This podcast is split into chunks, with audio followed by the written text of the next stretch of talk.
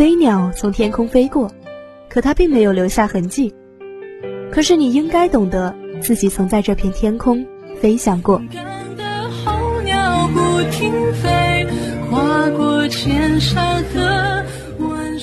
把每一次转弯变成人生的一道风景和一份可以值得珍藏的财富。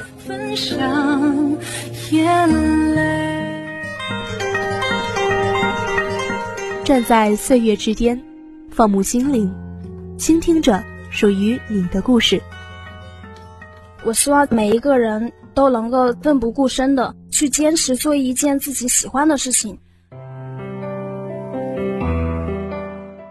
人在前行的时候，多少会有迷茫的时候，所以我想说，如果进步靠的是我们的智慧，那么成就靠的就是我们的信念。早睡早起都够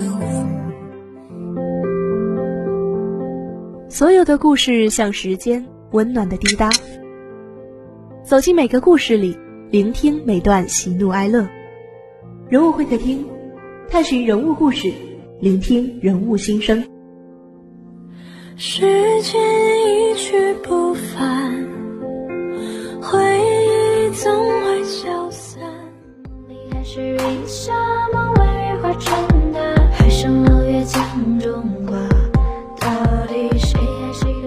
探寻人物故事，聆听人物心声。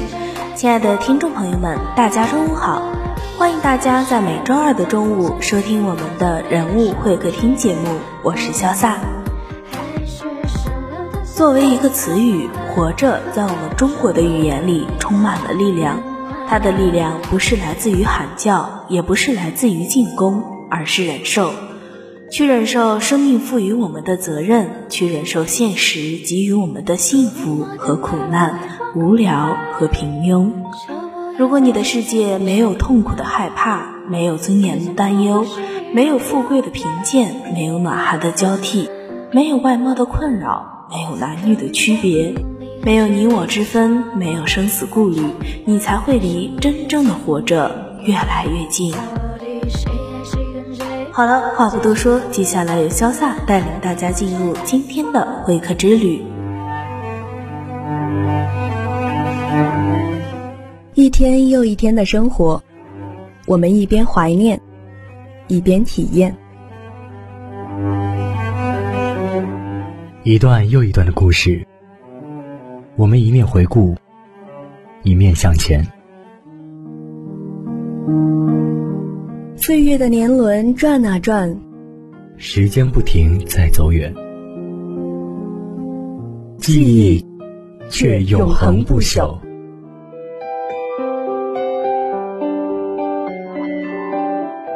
会客之旅，即刻启程。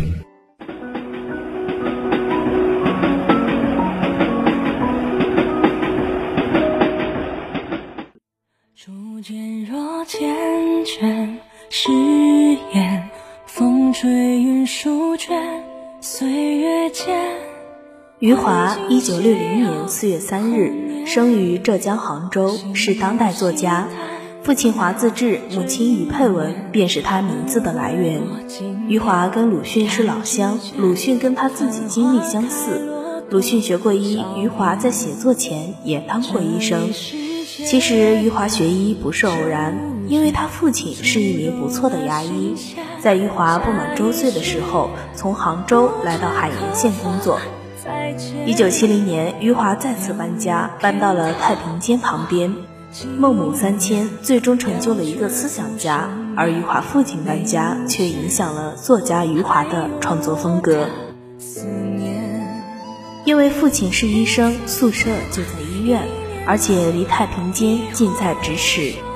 太平间常有的生离死别、悲天呛地，深深地刻在了小余华的脑海里，让他对生命的来去产生了浓厚兴趣。当代医生不仅受尊敬，收入也不菲。七十年代的医生待遇较低，没有红包，不过薪水不低，日子也是很滋润的。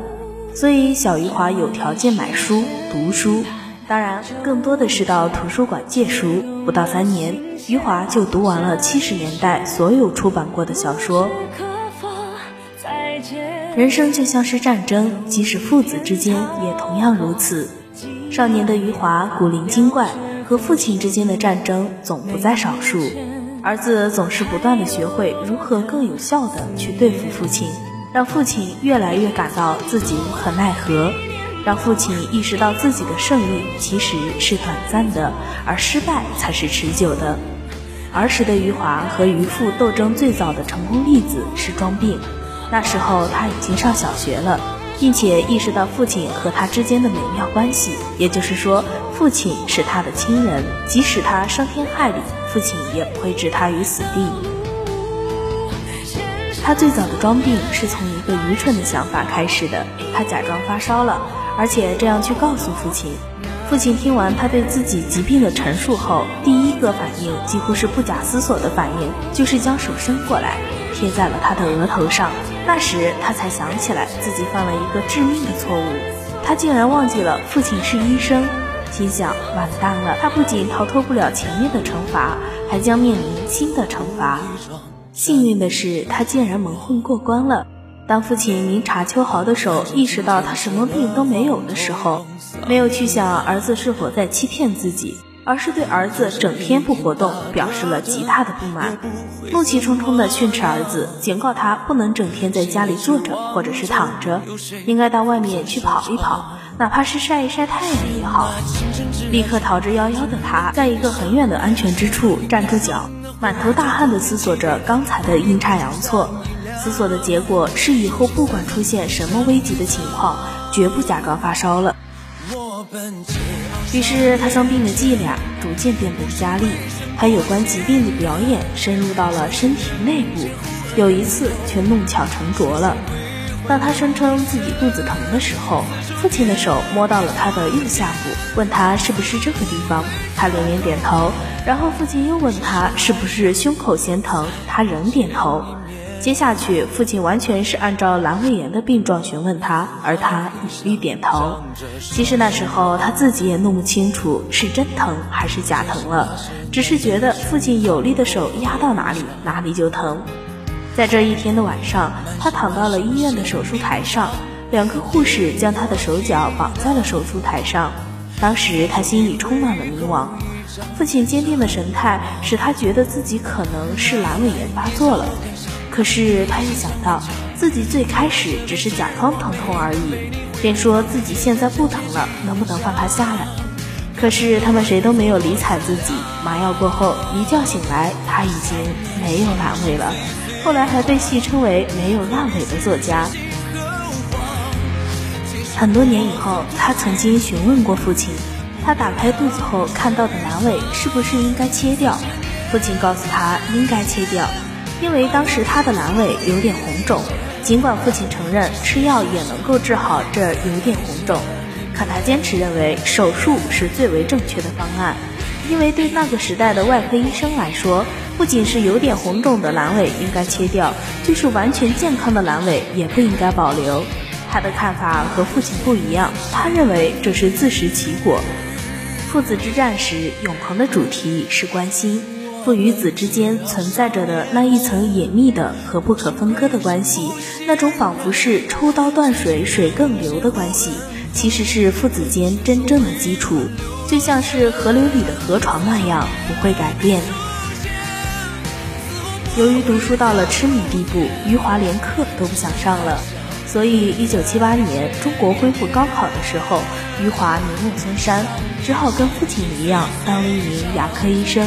这一干就是五年，如果不是一次逛街，一次奇遇，余华也许只能是一名医生，像所有的牙医一样，在修理无数牙齿的过程中默默无闻，度过平淡的一生。那是个周末，他在逛街时遇到了初中的同学，衣冠楚楚，西装革履，非常洒脱。余华非常纳闷，问对方在哪上班这样洒脱，同学回答在文化馆。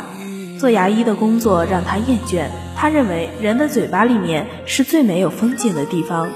他弃医从文，是因为羡慕文化馆的人能够在大街上游荡。为了过上这样的日子，于是余华不再去上班，猫在家里一心一意开始写小说。其实余华只是爱看书，对写作一窍不通，并非是文学天才，甚至日记都写不好。但是余华有毅力，天资聪颖，喜欢思考，具备了一个作家所有的潜质。但是多数作家的作品都不会百发百中，一炮打响，都是历经磨难，九死一生。因为创作之路不是平坦的，甚至充满荆棘。英国悬疑小说鼻祖约翰克里希的作品就曾经有七百四十三次惨遭出版社枪毙。余华也不是幸运儿，他的作品也经常遭遇被枪决的命运。到底枪毙了多少，他自己也无法统计。只知道五年创作，写稿无数，一无所获，都被退了回来。但余华天生不会认输，不会低头，他就像跟出版社结仇一样，开始较劲。出版社越退，他就越写。余华还一度很颓废地认为，出版社也有腐败和特权，只有那些有关系的人，作品才会被刊登。这样想着，他的心里充满愤怒，这种情绪也影响到了他的作品风格。书里充满了血腥和死亡的气息。有人做过统计，余华的前八部短篇小说写死了二十九个人，都是非正常死亡。艺术家是痛苦的，除了余华。他说自己小时候会偷偷溜到手术室里看爸爸做手术，玩累了就在医院里休息。夏天很热，出的汗可以在席子上画出一个人形。有一次，他躲去太平间里睡觉，发现里面非常凉快，睡醒后一点汗味都没有。从那以后，他就经常在太平间里入睡。后来他说，这就是海涅的诗：“死亡是凉爽的夜晚。”在那个炎热的中午，他感受到的却是无比的清凉。那对于他，不是死亡，而是幸福和美好的生活。一九八七年，在北京文学发表了余华的短篇小说《十八岁出门远行》和《西北风呼啸的中午》，同时又在《收获》杂志发表《四月三日事件》和《一九八六年》，从此确立了余华在中国先锋作家中的地位。同年二月，余华赴北京鲁迅文学院参加文学讲习班的学习。一九八八年，余华的《现实异种》《世事如烟》等短篇小说作品发表。同年九月，余华进入鲁迅文学院和北京师范大学联合举办的创办研究生班学习，期间与莫言、刘毅然等同班学习。在鲁迅文学院读书期间，余华开始广泛接触包括马尔克斯、威廉·福克纳、胡安·罗尔福等大量现代作家作品，并陆续创作了一大批先锋式的中短篇小说。不过后来，余华的风格开始改变，里面充满了正能量，充满阳光，充满了对人性的思考，对生活的赞美和讴歌。到了九十年代，余华开始进入收获期，作品经常发表，获得了不菲的报酬。但这时候的余华开始迷茫，他觉得自己此前的作品没有深度，不感染人，他要摒弃功利心，静下心来。像茅盾、老舍那样写出一部震撼人心、能流芳百世的作品。余华曾经说：“假如文学里真的存在神秘的力量，那就是让读者在不同时代、不同民族、不同文化、不同历史的作家的作品中，读到属于自己的感受。”二零二一年二月二十二日。余华最新长篇小说《文成》开启全网预售，这距离他的上一部长篇作品《第七天问世》已过去八年，无数读者对他的新作翘首以盼。这一次，余华带着《文成》精彩归来。小说《文成》将见证一个我们曾熟悉的余华的回归，那个采用底层视角关注普通人活着的壮美故事，将历史和时代真正融入人物生活的余华。他是一位忠实的叙述者，也是一位耐心的聆听者。这样的余华有着独特的文学力量，能够令自身经历截然不同的读者与他的文字产生情感上的相通与共鸣。正如他所说：“我们总是在不同时代、不同国家、不同语言的作家那里读到自己的感受，甚至是自己的生活。”假如文学中真的存在某些神秘的力量，他认为可能就是这些。因此，读者能与活着中的福贵一同感受他与命运最为感人的友情，在许三观卖血记中，与许三观一同试图紧紧抓住黄酒猪肝这幸福的幻影；而在文成中，读者将与故事中的各色人物一起，同无处可逃的命运决绝交锋。通过文成，读者也将在那个熟悉的余华身上窥见他令人耳目一新的一面。余华曾这样谈写作。一个梦让一个记忆回来了，然后一切都变了。也许正是因此，他的许多小说在书写记忆，不管是个人的还是集体的。通才中的通才，作家中的作家，指的便是余华这样的人。无疑，《活着》是余华最出名的代表作，还和朋友开玩笑说自己靠活着活着。余华出品必属精品。余华是一个具有很强的理性思维能力的人，他清晰的思想脉络，借助着有条不紊的逻辑转换词，曲折但是并不隐晦的表达出来。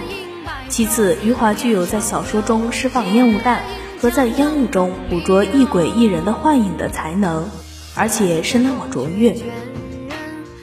上述两方面的结合，正如矛盾的统一，构成了他的一批条理清楚的仿梦小说。于是余华变成了中国当代文坛上的第一个清醒的说梦者。好了，说了这么多余华的人生经历，大家一起听一听他的看法吧。我可以用声音告诉你什么？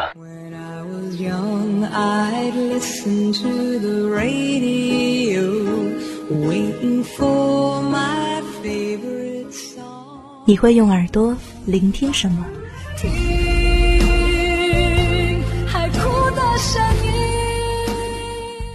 当熟悉的声音在耳边响起，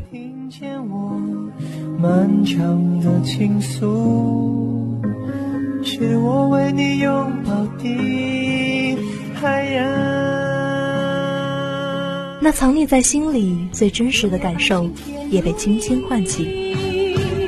任时光匆匆流去，我只在乎你。人物留声机，让我们一起看见声音的表情。Some dreams are big, some dreams are small, some dreams are carried away on the wind and never dreamed at all. 浮云包古城，清风散菊花曾说自己弃医从文，只为上班摸鱼。至于我的那个故事，我已经说了很多遍。其实我我走上文学道路其实很简单，国家分配我去了一个卫生院做牙医。然后当时呢，我确实是非常不喜欢那个牙医这份工作。当时就是在县文化馆工作那帮人，整天在大街上游玩，我觉得生生活很不公平。我们在那哈一天拔那个八小时的牙，你们在大街上东逛逛西晃晃是吗？啊，然后问问他们你们为什么不上班？他们说我们在大街上就是上班。那我当然这工作我也很喜欢，所以我就很想调到文化馆去工作，因为那个地方可以不上班不工作是吗？可以可以那个嗯自由自在，然后。那怎么办呢？我写小说吧，所以就开始写小说。小说发表了，很顺利，调到文化馆去工作了。我那个我印象很深，我第一天去上班的时候，我故意迟到了两个小时。我想反正那也没那些人都在大街上，结果发现我是第一个到的，我就知道那个单位来对了。余华曾表示，对于写作，他一直在摸索，只要写，灵感就不会枯竭。我我我心里边还是把我自己放在前面，但是别人是不是承认，那我无所谓，跟我跟我没有关系。反正已经有些人认为我不在了，无论是那个呃对题材的选择，还是对那个那个写作手法的那个选择。到现在为止，我依然认为我是一个先锋派，因为当然我我我我对我很不满，因为我呃比较懒，因为那么多的时间去看那个去消耗在腾讯视频上，然后那个，然后又又有那么多的时间去跟朋友们聚会和那个聚会去了，没有那么的努力用功，写的作作品不多。但是我觉得我对我自己有一点我是满意的，就是我一直在探索，我一直在摸索，我一直在想把我的这一本书写得更好，这一点我始终没有变。只要写就不会有枯竭，就它不可能消失的，只不过你要去寻找，你只要找到这个水源，它就能够源源不断的流出来。但是寻找的过程，刚开始肯定是非常的艰难，因为你不知道它在哪里。当你找的时间越多，找到的水源越多的话，你已经有经验如何去寻找它。所以灵感只要写，它就会来。嗯，写就是一种寻找。嗯。